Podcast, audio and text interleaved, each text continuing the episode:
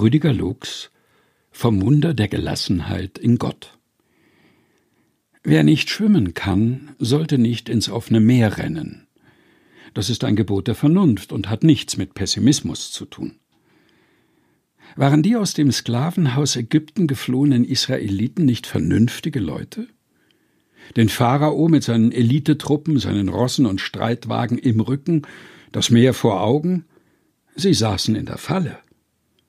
Was tun angesichts der Wahl zwischen einem Tod durch Waffengewalt oder Ertrinken?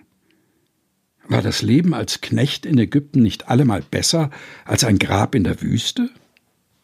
War es. Das gebietet die Logik der menschlichen Vernunft.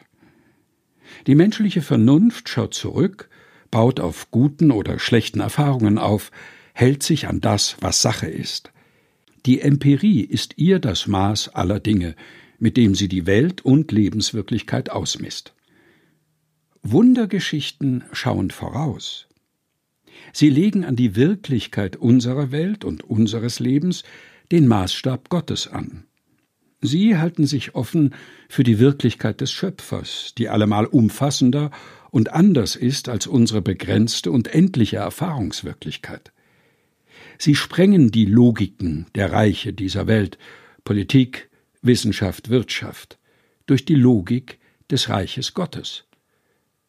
Wer Wundergeschichten als historische Tatsachenberichte liest, verfehlt ihren Sinn, ebenso wie der britische Biologe Richard Dawkins, der in ihnen nichts weiter zu sehen vermag als einen Gotteswahn und Hokuspokus. Worum also geht es in der Geschichte vom Durchzug der Israeliten durchs Schilfmeer? Es geht nicht um die Frage, ob es Israel tatsächlich möglich war, trockenen Fußes durch ein Meer zu ziehen, während die Wassermassen links und rechts wie Mauern standen. Es geht nicht um das, was Menschen für möglich oder unmöglich halten, sondern um die ganz andere Wirklichkeit und Wirksamkeit Gottes.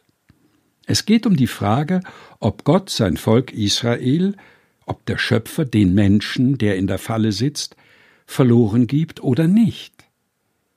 Bleibt dem gefährdeten, verzweifelten Menschen nichts als seine Vergangenheit, das Gefangensein in der Logik der Knechtschaft, oder hat er selbst in aussichtsloser Lage noch eine Zukunft in der Freiheit Gottes? Die Gottespoeten Israels haben uns selbst die Antwort auf diese Frage gegeben. Der Herr wird für euch streiten, und ihr werdet stille sein. So gelesen werden Wundergeschichten zu Schwimmwesten des Glaubens, die über den Ozean der Verzweiflung tragen.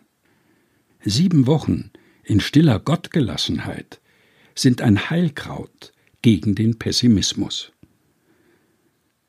Rüdiger Lux Vom Wunder der Gelassenheit in Gott, gelesen von Helga Heinold. Aus dem Buch Zuversicht Sieben Wochen ohne Pessimismus, herausgegeben von Susanne Breit-Kessler, erschienen in der Edition Chrismon